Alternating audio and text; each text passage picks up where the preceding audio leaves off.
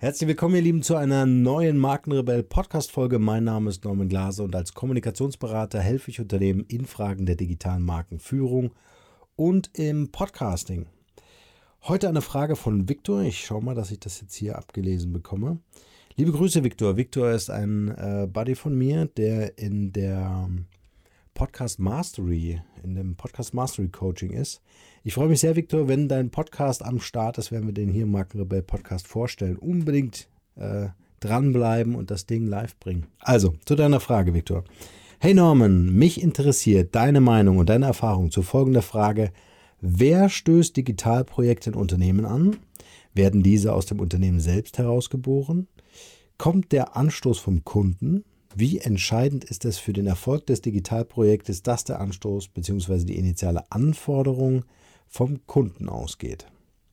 Super coole Frage, Antwort hier in dieser Podcast-Folge. Viel Spaß dabei. Der Markenrebell Podcast. Spannende Interviews, wertvolle Strategien und provokante Botschaften für Führungskräfte und Unternehmer.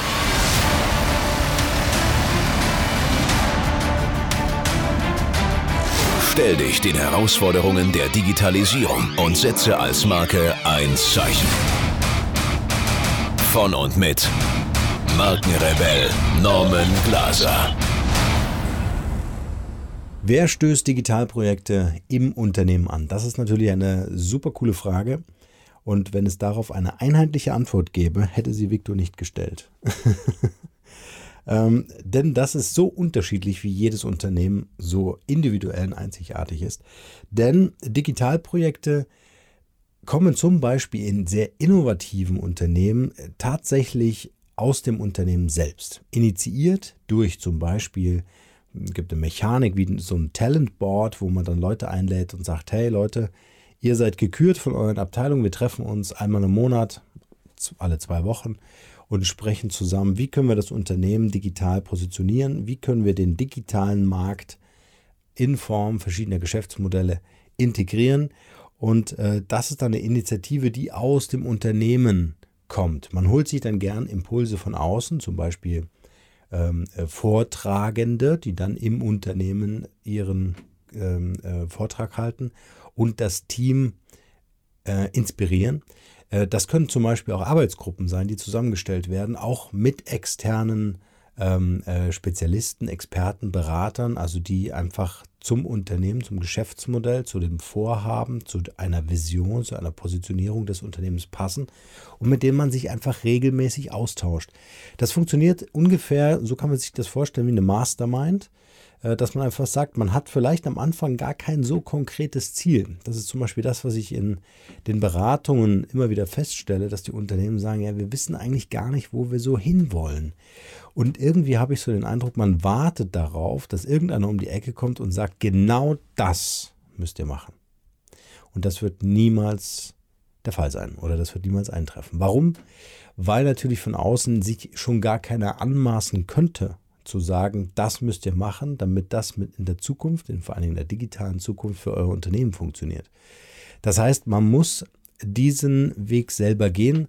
Man kann sich natürlich Hilfe holen, völlig klar, aber man muss diesen Weg selber gehen, in, also Ideen zu entwickeln, ähm, wie man mit digitalen Projekten das eigene Geschäftsmodell äh, stärkt, das eigene Geschäftsmodell skalierbar macht. Und das geht natürlich am besten, indem ich mich austausche, einfach mit Leuten, die nicht jeden Tag in meinem Unternehmen arbeiten und im Grunde diese Betriebsblindheit schon aufweisen, ohne das jetzt negativ zu meinen. Aber wir wissen das ja selbst von uns, wenn wir uns von außen reflektieren lassen, zum Beispiel durch einen Coach oder einen Mentor, dann ist das nochmal eine ganz andere Betrachtungsweise, die wir annehmen können, aber nicht müssen. Und das ist ja das Schöne daran. Also das sind innovative Unternehmen, die hier vor gehen, vorpreschen und sagen, hey, wir wollen das, wir wollen neugierig bleiben, wir wollen inspiriert werden von außen, wir wollen Impulse, wir wollen Anregungen und genau das äh, macht letztendlich auch ein innovatives Unternehmen auf, äh, aus, um einfach aufmerksam am Markt zu sein. Das ist ein ganz, ganz wesentlicher Punkt. Es kann natürlich auch sein, dass ähm, digitale Projekte von, von außen herangetragen werden. Das sind zum Beispiel dann ähm, äh, Unternehmen, die aktiv wiederum auf das Unternehmen zugehen und sagen, hey, wir könnten das für euch tun. Ähm, dann ist es natürlich immer ein sehr langwieriger Prozess, weil das Ganze natürlich evaluiert werden möchte, äh, inwieweit dieses Projekt, was von außen herangetragen wird, äh, überhaupt funktionieren kann. Ähm, das äh, kann natürlich funktionieren. Auch dann muss ich natürlich den Schritt gehen, dass ich sage, über eine Arbeitsgruppe, über eine, eine Peer Group, über eine Mastermind oder wie auch immer wir das nennen möchten, ähm, nähere ich mich einfach einem Thema an und bewerte äh, die, die Ideen, die dann von außen herangetragen werden.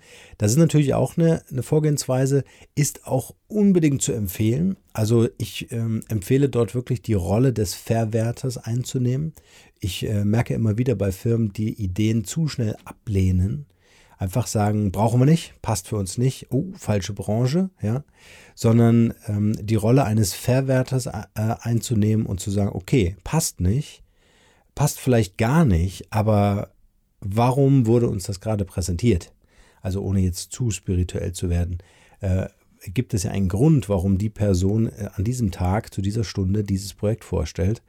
Ähm, einfach mal drüber nachdenken, ob das sich transformieren lässt. Also, ähm, wie soll ich sagen, ähm, ich sage immer transformieren, das sind für mich die Leute, die in der Lage sind, eine Idee, die überhaupt nicht passt, so umzuwandeln, dass zumindest die Chance besteht, darüber nachzudenken, was wäre, wenn man es anders macht, passt es vielleicht dann. Also den Impuls einfach aufzugreifen, anstatt äh, den Ball nicht anzunehmen und einfach äh, ähm, ja, ins Ausgehen zu lassen. Das ist also auch noch eine Idee, wie man sich von außen äh, an Projekte herantrauen kann, die von außen herangetragen werden. Ziemlich schwierig finde ich es ehrlich gesagt, wenn die ähm, digitalen Projekte von Kunden angefordert werden. Wobei man das auch nochmal ausdifferenzieren muss. Sind das Anfragen, die zum Beispiel ein Kunde macht, weil er sagt, ey, sorry, euer Service ist so schlecht, ihr wollt von mir, dass ich euch einen Brief schreibe oder einen Fax schicke, lässt sich das nicht digital abbilden. Doch dazu kommt es meistens gar nicht, denn äh, die Kunden orientieren sich im Wettbewerb ganz schnell um, wenn ich diesen Service eben nicht anbiete. Im Markt gibt es ganz sicher jemanden, der das bereits tut und der macht das gut, weil er es im Zweifel auch besser macht als das eigene Unternehmen. Und das ist äh, ein Punkt, über den lohnt es sich auf jeden Fall nachzudenken.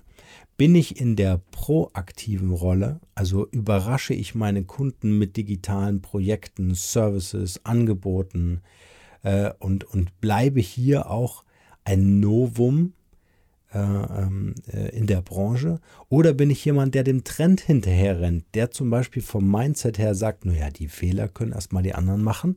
Ich schaue mir das mal an, ob das funktioniert. Ja? So ein, so ein, so ein, so ein Podcast zu machen, ja, das sollen erstmal die anderen machen. Gucken wir mal. Ja? In meiner Branche hat kein Mensch einen Podcast. Brauchen wir denn überhaupt einen Podcast? Oder ich habe jetzt einen Podcast genommen, weil das so mein, mein, mein Thema ist, aber ähm, funktioniert mit jedem äh, anderen Thema auch. Knowledge Management. Wozu brauche ich denn Knowledge Management? Ja? Warum muss ich denn Projekte dokumentieren? Wieso muss ich kollaborieren? Warum muss ich Software im Unternehmen einsetzen, damit sich Menschen austauschen können, damit diese oder um diese digitale Kommunikation stattfinden zu lassen? Warum? Wir haben doch WhatsApp. ja, also zurück. Äh, raus aus der sarkastischen Schiene. Ähm, zurück an den Punkt, proaktiv zu sein. Ganz wichtiger Punkt. Immer zu hinterfragen, es nicht als gegeben zu nehmen, sondern zu hinterfragen, äh, was kann ich meinen Kunden an Special Services anbieten?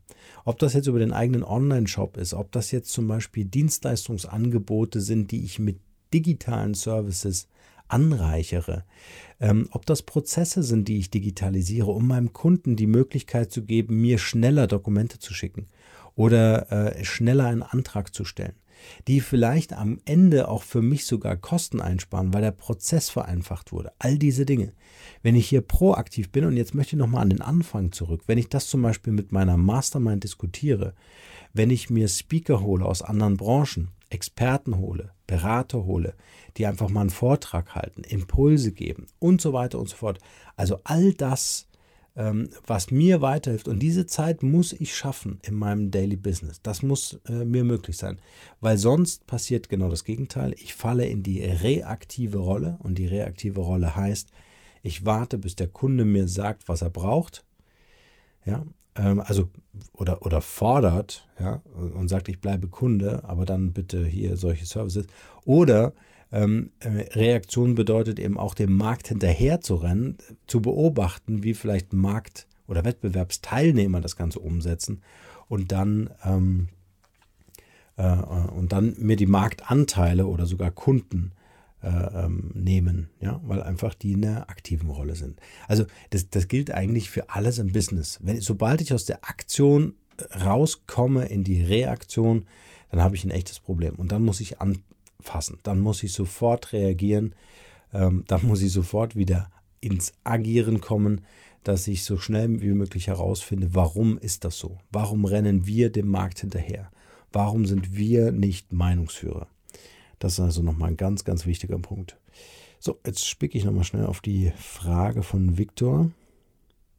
Wie entscheidend ist das für den Erfolg eines digitalen Projektes, dass der Anstoß bzw. Initiative äh, vom Kunden ausgeht? Das ist natürlich, äh, der Viktor zielt mit seiner Frage natürlich auf den äh, Punkt ab, vermute ich zumindest mal. Ich hoffe, ich liege richtig, Viktor.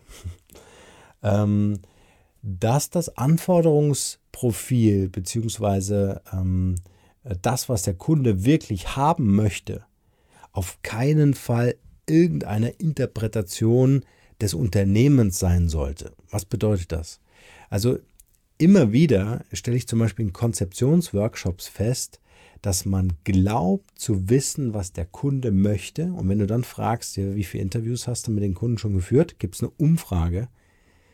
Und da kommt oftmals, nein, nein, wir haben doch Erfahrung, wir machen das doch schon ein paar, paar Jahre. Ja. Aber genau das ist der, ähm, das ist der fatale Fehler, nicht in die Kommunikation mit dem Kunden zu gehen.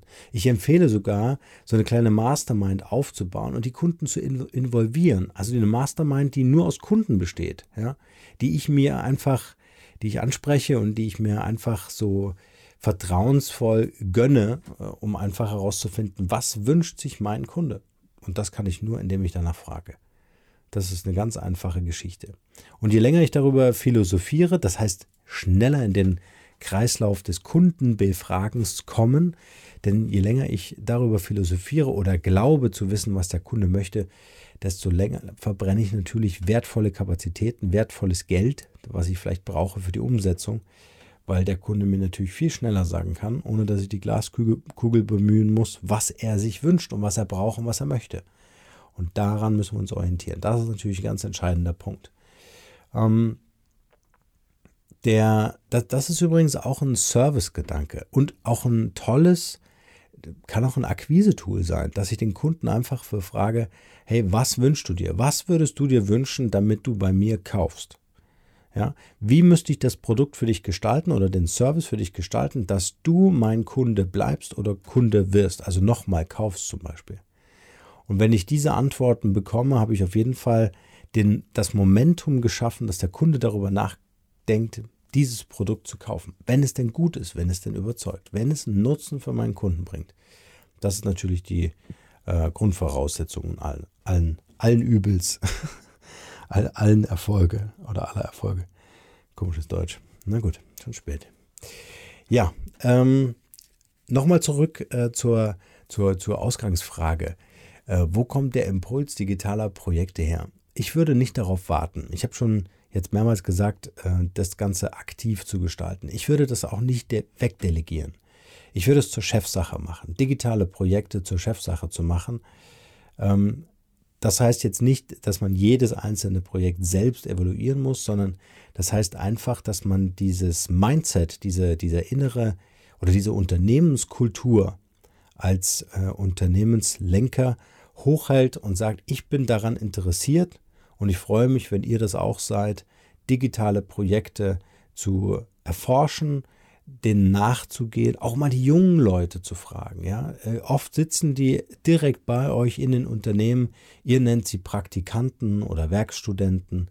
Und das sind aber die Leute, die viel innovativer kommunizieren als wahrscheinlich 70 Prozent der Belegschaft. Und die einfach mit ins Boot zu holen und zu sagen, hey, schaut mal drauf, was würdet ihr denn dazu sagen? Das sind sehr, sehr wertvolle Mitarbeiter, weil es einfach auch eine andere Generation oft ist. Und äh, das ist ein großes Potenzial im Unternehmen. Ich hoffe, Viktor, ich habe deine Frage beantworten können. Wenn nicht, schreib mir gerne in der Gruppe äh, nochmal, dann können wir gerne ein paar Details klären. Und für euch da draußen, wenn ihr Lust habt, kommt in die Facebook-Gruppe Markenrebell Podcast heißt die. Und dort können wir uns direkt austauschen. Dort kriegt ihr ein paar Insights, ein paar äh, äh Backstage-Berichte rund um den Markenrebell Podcast. Und dort sammle ich auch immer wieder Content ein, der für euch relevant ist. Also auch hier befrage ich die Hörerschaft aktiv ähm, und versuche das hier in den Podcast-Folgen ähm, zum Besten zu geben. In diesem Sinne, ich wünsche euch was, nur das Beste und bleibt rebellisch. Ciao.